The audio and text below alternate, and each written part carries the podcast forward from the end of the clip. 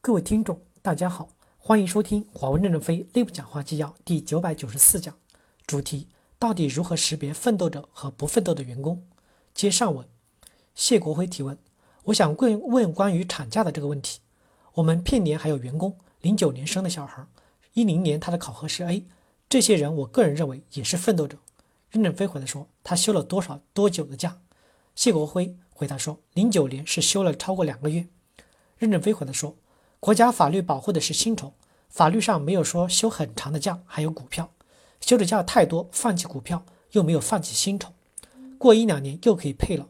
你努力，职级还会上升，机会还在增多。但是如果他休两个月零几天，这有什么关系呢？写个承诺书，把多休的几天扣回来。但是如果休的太多，去哪扣？公司的股票是一种虚拟的分配方式，是劳动的一种分配机制，必须干活才会有。现在有些人请事假，反正工资我也不要了，就等着分红。难道这就是华为的价值观吗？华为公司的股票是劳动才会创造出的价值的。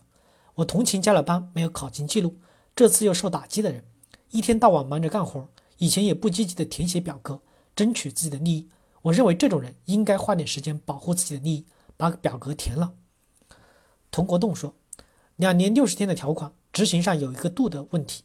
发现有些同事确实是因为在艰苦地区或者在项目压力比较大的情况下，造成了身体的疾病，需要休假，而且大家都能看到他们的绩效很优秀。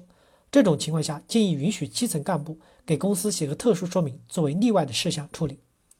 任正非回答说：“我们授权人力资源委员会给他批准，限定两个月的休整时间。如果这个人确实太优秀了，还要休长一点的假，批准他出差，但不给他报销差旅费。例如去红海边上出个差。”回来后，如果还是觉得身体不好，就再让他自己掏钱去马尔代夫出差。我们可以变相的处理，不要老是冲突公司的政策。各个基层部门，只要你们集体评议了，这些优秀的员工要进行保护，因为这些人是我们的宝贵财富。但是不能因为对这一个人出一个特殊的政策，去普遍适应所有人，到时候我们就又没有办法制约了。各级部门要敢于为这些人伸张，这些人曾经有很大的贡献，因为工作原因身体累垮了。这类人不在此列。童国栋说：“现在的分配都是一种事后分配制度，有没有可能把这种激励提前？”任正非回答说：“我坚决反对年终奖的制度。年终奖制度是落后的制度，要强调过程奖、及时奖。比如应有百分之五十幅度的过程奖在年终前发完，没有发完的到年终就不发了，不给你了。这种逼各种部门及时奖，我们强调项目奖、过程奖和及时奖。”童国栋说。我们在实操的实际操作过程中，是不是可以一步步的走？任正非回答说：“谁让你一步一步的走？你走快一点，奖金有多大了不起？不就是发错了？即便发错了，也只有一次。股票发错了就几十年，奖金不要看那么重。”孔繁生说：“在人才招聘中，我们发现外界对我们的奋斗者协议有些误解。我们是否倡导一种以奋斗为荣的文化？前段时间申请了奋斗者，但不应该所有的申请者都应该被批准。”应该有一定的甄别。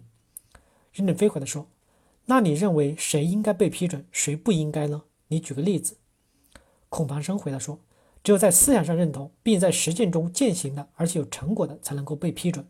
不服从组织分配，就应该考虑能否成为奋斗者。”任正非回答说：“批准成为奋斗者不一定能享受到什么东西，同意申请就是给你献身的机会，就是冲锋在前，退守在后。批准不批准并不重要。”不因为批准了就等于一定要享受权利，你有了这个门槛的条件，但不等于你就可以享受，还要看你的现实表现。上战场，新兵虽然掉了裤子，还是冲上去了，我认为他也是英雄。批准并不重要，重要的是践行。践行是在每个阶段看，你如何能知道他一辈子能践行呢？因为还有几十年的长度，但每个阶段都有管理考核。陈新志说，目前十二级及以上的员工主要是分布在交付体系。激励方式主要是以短期激励为主，以工时制为基础，算出来多少就是多少。我们已经延续了很多年，在长期激励方面考虑的比较少。过去有百分之十的班组长会有一些奖励的配股，去年五百股和一千股，今年变成了三百股和五百股。任正非回答说，奖励配股不在此列，奖励配股也要改革，原来的政策要做一些维护，不能因为拿了五百股就放弃加班费，放弃很多收入就吃亏了。为什么要让干了活的人吃亏呢？干活的人就应该要拿好处，要打的是不干活的人。陈新志说，十二级及以下已有维修工、测试工是我们的骨干。任正非回答说，骨干就多给他一些奖金就好了，不要加班工资，他是不是收入会减少呢？加班就应该拿加班的钱，我就不赞成义务这个词。我认为我们的价值观就是国家的价值观，各尽所能，按劳分配，多劳多得，不劳就不得。但是不劳不得也是有局限性的。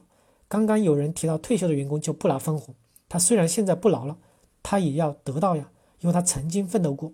你也会退休呀？陈志新说，目前十二级及以下员工的加班费占总收入的百分之四十到百分之五十。任正非回答说，挺好的。他们满意吗？不满意还要改革。总言之，我们赚的钱都想分给大家，但问题是怎么分，怎么合理的分配。我们今年先讨论奋斗者的分配问题，以后还会当当当的全流程打通，建立正确的分配体制。感谢大家的收听，敬请期待下一讲内容。